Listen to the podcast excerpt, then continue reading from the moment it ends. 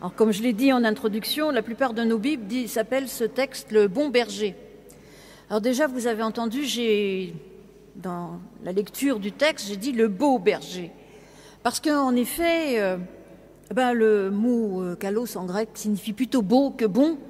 Mais vous le savez, chez les Grecs, la beauté, eh bien, c'est une sorte euh, de signe, même plus qu'un signe, de la vertu, de justement de la bonté, de la fidélité, de tout cela. Donc euh, il n'est pas faux de traduire par le bon berger, mais je trouve que de temps en temps, avoir d'autres traductions, ça peut être intéressant. Et puis, je vais vous inviter à regarder ce texte un peu différemment. Vous l'avez entendu, il y a un foisonnement d'images un berger, des moutons, des voleurs, des brigands, un étranger, des loups, un mercenaire, une porte, enfin plein de choses comme ça. Et puis on ne voit pas forcément le rapport qu'il peut y avoir entre tout cela. On est, il faut bien le dire, un peu perdu. Qui est qui? Où est la logique? Faut-il d'ailleurs vraiment chercher une logique? Je n'en suis pas sûre. Je vous propose de contempler ce texte comme on contemple un tableau, mais vous savez, un grand tableau, euh, euh, un grand format, comme on dit. Pour regarder les grands formats, il eh ben, faut prendre du recul. Je ne sais pas ceux qui connaissent les noces de Cana, par exemple, juste en face de la Joconde, au musée du Louvre, ben, ils savent qu'il faut quand même faut regarder un peu, faut prendre du recul pour voir l'ensemble et profiter de l'ensemble. Et puis après, si on a envie, on peut s'approcher et puis euh, euh, se focaliser sur certaines choses, et c'est toujours intéressant. Mais en tout cas, je pense que le texte biblique ici et l'évangile de Jean en général est une œuvre, l'œuvre d'un artiste. Rappelez-vous, rappelez-vous le, euh, comment dire, euh, l'ouverture, le prologue de l'évangile de Jean. En fait, ce prologue est une sorte de l'entendre ainsi, comme ça, se laisser porter par le texte. Et ici, je pense que c'est plutôt, eh bien, le regard que nous pouvons porter sur ce grand tableau. Et dans les tableaux, les choses sont belles. Donc, il s'agit d'un beau berger, beau berger qui montre évidemment tout ce qu'il peut y avoir de bon, de doux en lui. Donc, pour euh, saisir la complexité de ce discours, il faut essayer de prendre ce recul et de le regarder un peu avec nos regards devant une œuvre d'un artiste. D'ailleurs, c'est un peu vrai pour toute la Bible. Hein. Il n'y a pas forcément de logique. Il faut prendre ça comme une œuvre une œuvre musicale, une œuvre picturale, c'est suivant vos sensibilités. Mais en tout cas, la foi se dit comme cela, avec des symboles, avec des images, avec des métaphores et avec surtout énormément de poésie. Alors laissons-nous entrer dans ce monde qui est parfois déconcertant. Déconcertant parce que la logique nous échappe. Pourtant, il faut dire que le premier tableau, cette espèce de, euh, de tableau pastoral en quelque sorte, lorsque Jésus décrit un peu ce qu'est l'enclos avec les moutons et le fait qu'il peut y avoir des voleurs qui rentrent et le fait qu'en effet les moutons suivent le berger parce qu'ils connaissent sa voix. J'y reviendrai sur cette voix. Et ils suivent pas n'importe qui parce qu'ils connaissent pas la voix de l'étranger. Ça finalement, somme toute, ça paraît assez simple à comprendre. C'est une image pastorale classique et finalement on peut euh, entrer tout à fait dans ce contexte, ce contexte simple à comprendre. Mais comme tous les discours de Jésus, d'ailleurs ici il est qualifié, ce c'est pas vraiment le mot parabole qui apparaît, mais c'est pratiquement la même chose. D'ailleurs le mot parabole n'apparaît pas dans l'évangile de Jean, il y a peu de paraboles, mais on nous dit que c'est un discours en parabole ou au figuré. Et donc euh, comme ça nous est dit, en fait, ça nous invite à chercher la vérité, la vérité du texte ailleurs. Et d'ailleurs, ceux qui écoutent Jésus doivent percevoir cette vérité. D'ailleurs, on l'entend à la fin, ils ne sont pas contents, ils se divisent, ils se divisaient déjà avant, il hein, faut bien le dire. Ils se divisent, qui est celui-ci? Parce qu'il est aussi question de cela dans notre texte, de l'identité de Jésus. Et c'était déjà la question auparavant, et ça sera la question tout au long de l'Évangile. Qui est-il? Et là, il nous donne deux solutions. On verra après le berger ou la porte. Bon, j'y reviendrai. Qui est-il? Mais ils perçoivent bien la vérité et ils sont quand même un peu interloqués, voire choqués. Parce que si on cherche la vérité un peu ailleurs, Jésus, en fait, s'identifie au berger. Et c'est ce qu'il d'ailleurs il va dire par la suite. Et le berger, dans la Bible, le berger par excellence, eh bien, c'est le Seigneur. Vous l'avez entendu, nous l'avons chanté, le psaume 23, la plupart d'entre nous le connaissent presque par cœur. L'Éternel est mon berger, je ne manque de rien. Et puis dans la Bible, seuls les grands personnages sont des bergers. Abraham, Moïse, David, le prophète Amos, tous sont des bergers. Donc la figure du berger est quand même très importante et très positive. Ça, il y a des figures qui sont parfois ambiguës, celle-là, elle est profondément positive. Alors que Jésus s'identifie au berger, ça est là bien pour déplaire aux pharisiens qui se croient maîtres de la loi et de l'interprétation. Et puis ensuite, si Jésus est le berger, qui sont-ils Les voleurs et les brigands? Les étrangers? Je ne sais pas trop, mais en tout cas, ils n'ont certainement pas le beau rôle. Donc on comprend qu'ils ne soient pas très contents. Et puis Jésus, en fait, va en rajouter une couche avec cette deuxième partie qui commence de nouveau par Amen, Amen, je vous le dis. Donc, euh, je vous dis probablement que c'est assez inaudible pour eux. Et voilà que Jésus va continuer son discours. Mais alors là, au lieu de que tout s'éclaire, après tout, il vient de dire au chapitre 8, puis au chapitre 9, je suis la lumière du monde. Et d'ailleurs, dans le prologue que j'ai j'évoquais, on nous dit qu'il est la lumière. Eh bien, pourtant, rien ne s'éclaire. L'énigme s'épaissit. On peut s'interroger comment passer de cette énigme à la clarté? C'est vraiment la question que je me suis longtemps posée.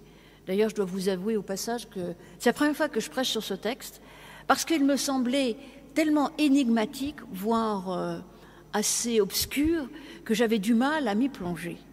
Mais de temps en temps, il faut bien affronter, y compris les textes difficiles.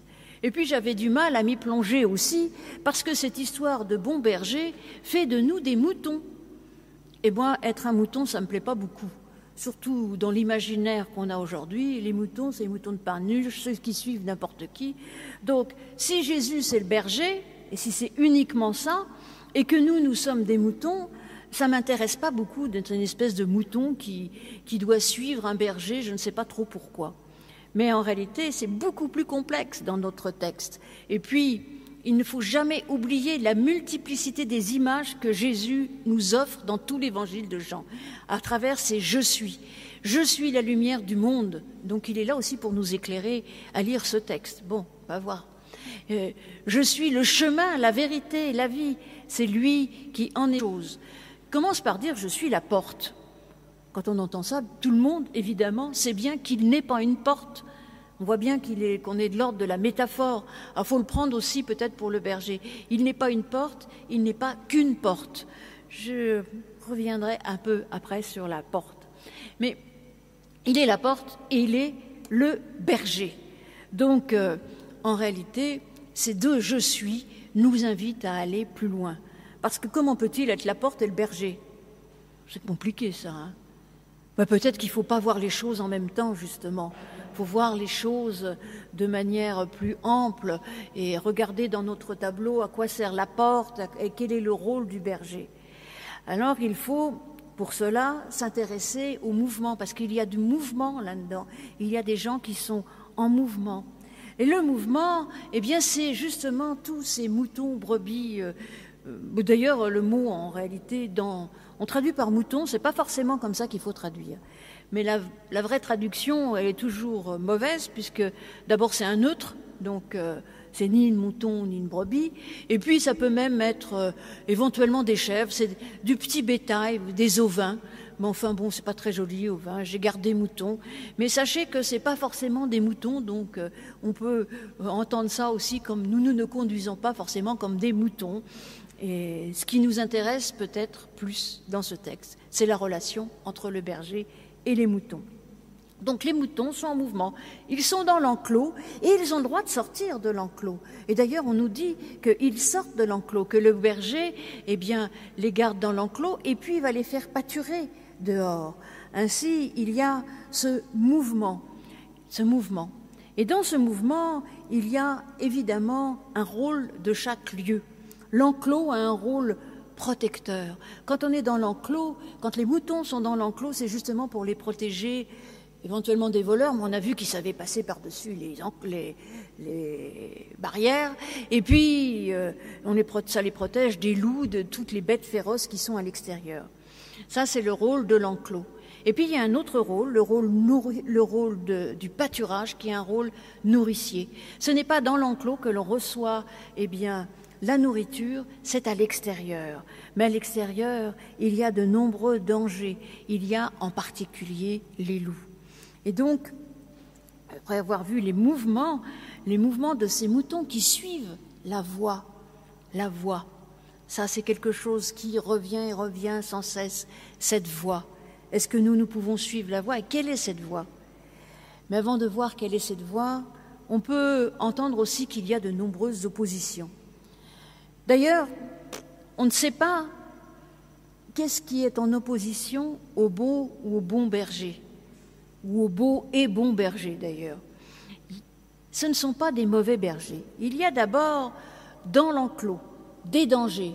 C'est les voleurs, les brigands qui viennent, dangers au-dedans, et puis il y a des dangers à l'extérieur, les loups, les loups qui viennent pour manger. Et une autre image vient se substituer à celle du voleur et du brigand, c'est celle du mercenaire. Alors le mercenaire, ce n'est pas forcément le rôle militaire qui doit nous intéresser, mais le mercenaire, c'est celui qu'on paye pour faire quelque chose. C'est un salarié. Vous savez, on parle beaucoup de serviteurs dans la, dans la Bible, que ce soit dans l'Ancien Testament le Nouveau Testament. Ici, c'est un peu différent parce que le serviteur, ça peut être l'esclave. Il y a une relation de service, celui qui se met au service d'eux. Non, le mercenaire, c'est celui qu'on paye pour faire un truc. Et, puis finalement, quand il trouve que le truc est trop dangereux, là en l'occurrence, quand les loups arrivent, mercenaire, il s'en va parce que finalement, il trouve qu'il est certainement pas assez payé pour garder et pour protéger les moutons, les brebis, le troupeau, bref. D'ailleurs, il y a des troupeaux où on mélange tout, les moutons, les brebis, les chèvres, pour protéger ce joli troupeau, eh bien, des dangers et du loup. Donc, le mercenaire, c'est celui qui, à l'extérieur, justement, ne protège pas du danger. Et là, il s'oppose au berger. Donc ces oppositions vont nous ouvrir sur une théologie, somme toute, assez révolutionnaire, et pour le moins dérangeante pour celles à qui elle s'adresse, c'est-à-dire pas les moutons, hein, non, les pharisiens, qui se croient détenteurs de la vérité. Bon, ces pharisiens, c'est peut-être nous, comme je le disais d'ailleurs, parce que des fois, on se croit bien détenteurs de la vérité, détenteurs de la manière de se comporter, de la manière de concevoir la religion, nous avons tous ces tentations. Et c'est là qui est intéressant, parce que que nous dit-on sur les voleurs? Les voleurs volent, sacrifient et font périr. La plupart des Bibles traduisent par euh, euh, mange ou égorge ou je ne sais quoi à la place de sacrifier. Mais il s'agit bien d'un sacrifice. On est dans un vocabulaire religieux. Et d'ailleurs, euh, c'est cela qu'entendent certainement ceux à qui s'adresse Jésus. Et qu'est point de Jésus? Eh bien, tout les faux prophètes, tous ceux qui se trompent sur Dieu et qui nous trompent sur Dieu et qui trompent, ceux et qui essayent de, tromper ceux à qui ils s'adressent sur Dieu. Leur Dieu est un Dieu qui justement peut être enfermé dans des rites, dans des sacrifices, des sacrifices qui sont certes honorables, mais qui ne sont pas le gage d'une pratique religieuse qui se met à l'écoute, à l'écoute des autres, parce qu'il s'agit de cela aussi dans notre texte. Il y a bien, et nous le savons, des dérives sectaires, des dérives totalitaires dans la religion. Et c'est cela certainement que pointe eh bien, Jésus. Et puis, il y a cette différence, c'est que eux, ils sacrifient les moutons, les brebis, les, les animaux, alors que ce que nous dit Jésus après du berger, c'est que c'est lui qui donne sa vie il ne parle pas de sacrifice d'ailleurs, et la phrase qu'il dit après en disant qu'il donne sa vie parce qu'il a choisi montre bien qu'il ne s'agit pas d'un sacrifice. Mais c'est lui qui est capable de donner sa vie pour justement que ses moutons, ses brebis aient la vie en abondance. Et en effet, il y a cela dans tout ce texte et dans tout l'évangile et dans cette montée à Jérusalem où Jésus, nous dit-on, est sacrifié. Mais là, il n'est pas l'agneau, non, il est le berger qui donne sa vie pour ses moutons, ses brebis, pour son troupeau qu'il veut conserver. Il a le pouvoir de la donner, c'est lui qui choisit. Il a le pouvoir aussi de la reprendre. Et là, il nous montre aussi, à travers ce discours, à la fois sa mort annoncée et la résurrection. Donc il y a bien une grande différence entre ce voleur et ce berger. Mais on voit bien qu'on est projeté ailleurs, ailleurs que dans un récit euh, pastoral. On est là dans un récit qui fait appel aux religieux. Et puis ensuite, les mercenaires, les oppositions sur les mercenaires. Ben, les mercenaires, comme je vous l'ai dit, c'est ceux qu'on paye. Et mais les mercenaires, c'est ceux qui s'opposent complètement à ce qu'on appelle la théologie de la grâce. Ils font parce qu'on les paye. Et le berger, il fait gratuitement. Il fait par amour. Il fait parce qu'il aime ses moutons. Il est capable d'aller juste au bout parce que justement, il n'est pas question de donnant-donnant, de paye, de salaire. Non, il est question d'amour. Je suis le berger qui aime ses moutons. Et parce que je vous aime, je suis capable d'aller jusqu'au bout pour vous protéger. Parce que votre vie est plus importante la mienne, parce que votre vie a une vraie valeur à mes yeux. Et là, le mercenaire, c'est vraiment l'opposé, c'est celui qui fait parce qu'on le paye, et puis qui montre qu'il fait bien, mais il y a un moment où il y a un décrochage, parce que aucun salaire, à part l'amour que Dieu nous donne, aucun salaire ne peut nous amener à aller jusqu'au bout de notre vie. Donc le mercenaire, là, s'oppose à la grâce. Vous voyez bien que ce texte est complexe, très complexe, mais nos existences sont complexes. Par moments, eh bien, nous sommes l'un, nous sommes l'autre. Est-ce qu'on est le berger, est-ce qu'on est les moutons d'ailleurs? Cette question, on peut se la, se la poser. Mais je voudrais revenir, non pas à ce qui oppose, mais ce qui est en complément. C'est de je suis. Je suis la porte, je suis le berger. Le berger, c'est vraiment, on est dans le relationnel. C'est quelle est la relation entre le berger et son troupeau? C'est une relation d'amour, comme on la trouve déjà dans l'Ancien Testament, une relation d'amour.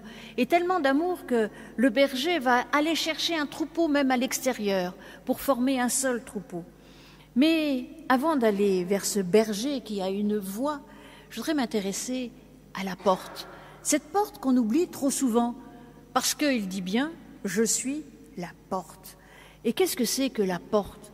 La porte, c'est le lieu du passage. C'est le lieu du passage de l'extérieur vers l'intérieur. C'est un lieu extrêmement important. D'ailleurs, dans l'Ancien Testament, il y a de nombreuses portes.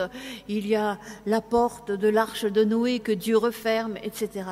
Mais il y a un verset de l'Ancien Testament. Alors, je l'ai traduit parce qu'en fait, dans aucune Bible, c'est bien traduit. Un verset qui nous dit, de l'Ancien Testament qui nous dit qu'il est bien question à travers cette notion de porte de naissance. Vous savez, dans l'évangile de Jean, dit, au chapitre 3, dans son discours avec Nicodème, il dit qu'il faut naître à nouveau. Eh bien là, il s'agit de naissance. Avant, il nous a parlé de connaissance. Il fallait connaître. Et avant même, il a dit que l'on reconnaissait le berger à sa voix. Donc en fait, il y a tout un parcours ici. Reconnaître, connaître et naître. Ici, il y a bien question de naissance, c'est parce que la porte par excellence, c'est notre lieu de naissance, c'est la matrice dont nous sommes sortis. C'est ce que dit Job au chapitre 3 en verset 10. Elle, c'est la nuit. Hein. Il, se plaint du jour de sa naissance. Il maudit le jour de sa naissance qui s'est passé de nuit. Et il dit, elle n'a pas fermé les portes du ventre pour moi. Et c'est bien cela, la porte qui nous permet de naître à nouveau. Alors ici, c'est dit dans un contexte tout à fait différent, tout à fait positif. Eh bien, il faut passer par Jésus, par cette porte-là, eh bien, pour naître à nouveau, pour être enfant de Dieu. Qu'on suit de nuit est venu au jour. Et au jour, cela nous rappelle justement cette lumière que Jésus nous donne. Il est la lumière du monde. Et c'est par cette porte que nous pouvons eh bien, devenir enfants de Dieu et que nous pouvons atteindre la lumière.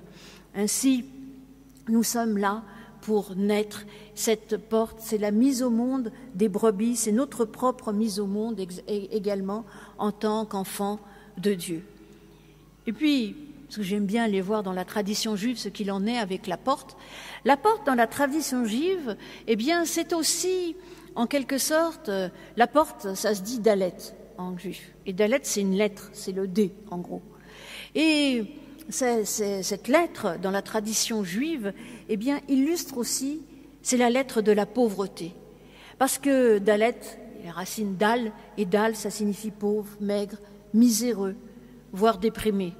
Mais ainsi, Jésus nous montre que la mise au service, au contraire des mercenaires, c'est une manière, eh bien, de se défaire pour les autres, de s'appauvrir pour les autres. Oh, on ne demande pas d'être devenir miséreux comme ça. Non, on nous demande simplement d'être capable de renoncer quand il le faut pour les autres.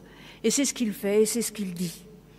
Et puis, il y a maintenant la voix, la voix du berger. C'est intéressant cette voix, parce qu'on nous dit au début de l'évangile de Jean qu'il est la parole. Eh bien, cette voix porte une parole. Une parole d'ailleurs qui le précède, puisqu'on nous dit que la parole est de toujours, c'est la parole d'ailleurs, c'est par la voix et par la parole que Dieu a créé le monde. On retrouve ça aussi beaucoup dans les psaumes. Vous avez entendu tout à l'heure, on a chanté le psaume 33, que ta voix résonne, le chaos s'ordonne. Voilà. Donc, en effet, la voix permet d'ordonner le chaos et reconnaître la voix. Alors, euh, c'est parfois difficile parce qu'il y a bien des voix dans notre monde, laquelle écouter, laquelle entendre, qu'il est celle de l'étranger, qu'elle est celle du voleur, il faut connaître sa voix. Mais parce que certainement, sa voix, eh bien, porte une parole, une parole de vérité, une parole qui nous dit que nous sommes ses moutons bien-aimés, que nous sommes son troupeau, qu'il nous aime et qu'il ne nous conduira jamais à l'abattoir. C'est bien là que se fait aussi le décrochage entre l'image pastorale et notre parabole. C'est que ce berger-là veut garder ses moutons en vie il les aime, il les chérit, il va même essayer de faire grandir son troupeau, non pas pour avoir plus de revenus, mais au contraire pour avoir plus d'amour à donner et d'amour à recevoir peut-être. Alors, pour conclure, je voudrais revenir à nos moutons, à nos moutons, comme vous l'avez entendu, qui n'en sont pas trop puisqu'on pourrait le traduire tout à fait autrement. Je pense que si j'ai posé la question, les chrétiens sont-ils des moutons? Souvent, on nous dit qu'on suit n'importe qui, n'importe quoi. Ben, j'espère que vous n'êtes pas des moutons. J'espère que ce matin, vous n'avez pas été d'accord avec tout ce que je vous ai dit, que certaines choses vont vous interpeller, vont vous mettre en chemin, et que vous pourrez passer justement la porte là qui est celle du temple, aller à l'extérieur et devenir vous aussi des bergers, parce qu'il y a bien de cela dans ce passage, devenir vous aussi des bergers, aller chercher des moutons pour euh, euh, à l'extérieur, pour les ramener dans l'enclos, pour les protéger, et les amener de nouveau dehors pour le, dans le pâturage pour leur donner de la nourriture. Tous ces mouvements, eh bien, nous mettent, nous aussi, en mouvement. Parce que c'est vrai que le berger, par excellence, c'est Dieu. Mais Dieu, il a besoin de nous, il a besoin de vous, de moi. Il a besoin de nous tous pour, euh, eh bien, porter sa parole. Aujourd'hui, c'est nous qui sommes les voix, les voix tenues. Nous avons du mal à porter la parole. Mais en effet, nous ne sommes pas des moutons, nous sommes presque devenus des bergers, chacun, chacune à notre manière, en témoignant vers l'extérieur. Parce que ce qui me fait dire en plus que nous ne sommes pas des moutons, c'est justement la complexité de ce discours. Parce que si s'adressait à des moutons, les moutons, ce n'est pas l'intelligence qui brille comme leur première qualité. Non, il s'adresse à des humains responsables, intelligents, capables de discerner, capables de reconnaître, de connaître et de naître, capable parfois de renoncer et de donner. Alors oui, nous pouvons entendre sa voix, nous pouvons surtout entendre et essayer de comprendre et mettre en œuvre sa parole.